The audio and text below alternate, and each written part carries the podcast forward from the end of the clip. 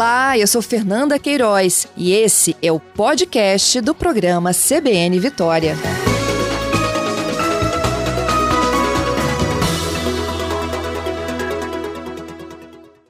Agradeço a sua gentileza, seus minutinhos conosco aqui nesta manhã. Bom, procuradora, como é que vai ser esse trabalho, essa coordenação para que as pessoas fiquem em casa? Vai ser um esforço coletivo do Estado, né, por meio de todas as suas instituições, cada qual nas suas atribuições, Tribunal de Justiça, Assembleia Legislativa, Tribunal de Contas, um Ministério Público, Defensoria Pública, enfim, todos trabalhando, apoiando o Poder Executivo nessa tarefa desafiadora, junto com os municípios também, com toda a estrutura dos municípios, que tem dever aí constitucional de agir. Como uhum. faremos? Nós temos é, é, salas de gestão da crise, tanto dentro das nossas instituições como com articulação direta com as outras instituições. Então a gente dialoga para estabelecer estratégia, planejamento e para executar então as medidas que nós entabularmos como necessárias, cada qual trabalhando nas suas responsabilidades. E a gente então vai promover também, enquanto Ministério Público, a fiscalização desses agentes para verificar se eles estão de fato agindo e, e tomando as providências que devem ser tomadas, é, sobretudo agora, né, nesse período mais crítico. Entendido. O que prevê essa notificação recomendatória? A notificação recomendatória é um instrumento, uma ferramenta, um documento que nós do Ministério Público expedimos para as mais diversas matérias. Recomenda, por exemplo, que instale leitos, recomenda, por exemplo, que que adote alguma medida mais restritiva. Então, a ideia que nós estamos estudando, vários promotores e promotoras de justiça, estudando é notificar os municípios praianos para que restringam o acesso às praias. A gente viu exemplo positivo em outros estados, em outras cidades do Brasil e no próprio Espírito Santo, em São Mateus, se recordarem bem, o ano passado, em alguns feriados, e a própria comunidade local pediu pediu porque vinha ônibus, vinha van e aumentava a disseminação do vírus, inclusive para a comunidade que ali reside. Então, essa é a nossa ideia. E a, acompanhar, auxiliar o município também nessa tarefa. Mas, Fernando, eu sempre tenho dito, nós, o Estado, o município, o agente público, não faz tudo sozinho. Sim. Não vai precisar de polícia tirar ninguém da praia se a gente tiver responsabilidade de cumprir a orientação de não fazer aglomeração, de usar máscara, né, de manter o distanciamento social. Se cada um de nós, enquanto cidadãos, tomarmos as providências e agirmos como devemos agir, com responsabilidade com o outro, a gente vai ter gente, muito menos, menos pessoas morrendo. E está morrendo é. muita gente morrendo muita gente. Internando também muita gente de forma exponencial, Nossa. né? Gente falava isso hoje cedo. Doutora Luciana, agora, é, como o decreto ele não prevê né, a restrição da circulação de pessoas, como é que vai ser a abordagem do município? Eu imagino que essa fiscalização vai ter o quê? Guarda, polícia, barreira? Sim, sim, vai ter trabalho de orientação, né? A gente está sugerindo que distribua máscaras para a população também, porque a gente tem pessoas vulneráveis, temos moradores de rua, não é? A gente precisa também ter atenção aos mais vulneráveis. E ter guarda municipal, vigilância sanitária, é, PROCON, Corpo de Bombeiros, todo mundo é, atuando. O município tem uma estrutura, não é suficiente se tiver que atender todo mundo, né? abordar todo mundo mas eu creio que o capixaba responsável vai compreender. Quem vai transitar? Aquele que de fato precisa trabalhar. A gente precisa né, trabalhar nos serviços essenciais, digo, né? É, a gente precisa manter determinados serviços para abastecimento da população, até para medicação. Olha quantos doentes temos. Então, essas pessoas, o farmacêutico, o atendente, vai precisar andar no ônibus. Então, quem não precisa nesse momento, né, que pode ficar em casa, não vá à praia agora. Né? É, faça outro tipo de atividade na sua casa. É o que a gente pede encarecidamente. É muito triste, Fernanda, você ver um parente, você ver um amigo, você ver qualquer pessoa pedindo desesperadamente por um oxigênio, por um leito de UTI e não ter. E as pessoas morrendo asfixiadas morrendo sem um atendimento digno. E mais, muitos que têm não saem com vida dos leitos da UTI. É, é isso que o próprio governo vem destacando desde o início da pandemia, né, que há um esforço aí generalizado de se abrir mais leitos, mas o leito por si só ele não garante que você vai sair com vida de uma pandemia como essa. Agora há pouco, doutora Luciana, eu conversava com a médica Rúbia Miossi, ela é infectologista, ela disse que nas últimas semanas a população da UTI é de jovens, grávidas e pacientes gravíssimos, ou seja, eles já chegam lá sem poucas chances de serem assistidos.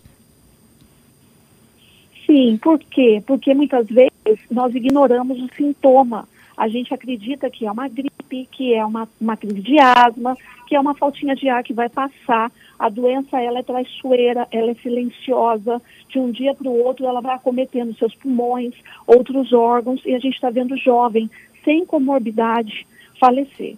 Então, o que, precisa? A gente precisa da vacina. Ela chegou ainda em pequenas doses, vai demorar um pouco mais. Então, algumas medidas nós vamos ter que adotar. Elas são um querer, uma vontade, ah, eu sou é um político, eu quero fazer isso. Não é isso. Claro que não.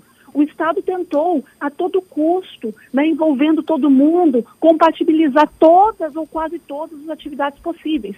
A gente foi equilibrando, só que chegou nesse momento que não é possível. Hoje foram instalados mais 15 leitos, o governador fez uma, uma live ao vivo lá do Hospital Jaime, na Serra, mas rapidamente ele vai sendo exaurido. Rapidamente o que a gente vai instalando vai sendo ocupado. Então, nesse momento, é importante a gente parar. parar e ainda vai ter um reflexo dos dias passados. Isso aí. É, doutora Luciano, o que acontece com o município que não aderia? Bem, nós vamos notificar, ingressar com algumas ações, que é possível, inclusive, debater.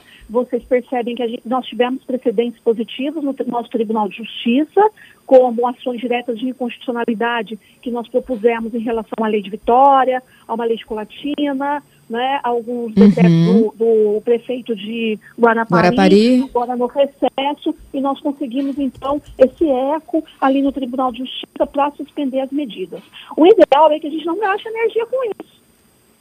Né? O ideal é que a gente é, é, é, comungue de um mesmo esforço, porque eu sou prefeita, por exemplo, eu adoto uma medida diversa. O, o prefeito vizinho que está adotando né, direitinho vai concorrer, o meu munícipe, o né, que está fazendo direitinho, vai concorrer com o meu munícipe, né, no caso, se eu for uma prefeita que, que vou falar, ah, deixa tudo, tudo aberto, né, isso, isso não é nada, né, para quê, vamos, né, vamos compatibilizar tudo. Não é possível agora. E quem detém a regulação, a alta complexidade. É o Estado. Os nossos municípios não têm estrutura, mas não é também da sua responsabilidade ter uma estrutura de altíssima complexidade. É o Estado. E o Estado que cuida disso está falando: estou no meu limite, estou pedindo socorro, não temos condições de atender esse quantitativo de, de demanda que está chegando todo dia. Os particulares também estão pressionados e os filantrópicos também. Então, nós vamos ver aqui no nosso estado o que está acontecendo em outros estados ou em outros países. São pessoas morrendo sem, no mínimo, né, uma chance de ter um atendimento é, de UTI. Essas é, ações recomendatórias, então, já estão sendo encaminhadas aos prefeitos para que cumpram o decreto e, no caso dos litorâneos, para que criem medidas de restrição à praia.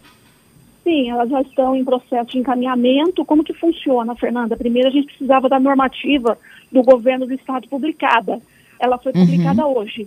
Então a gente tem o norte, né, o comando né, legal normativo da maior autoridade sanitária do estado para a gente seguir. Então a partir disso a gente começa a orientar os municípios.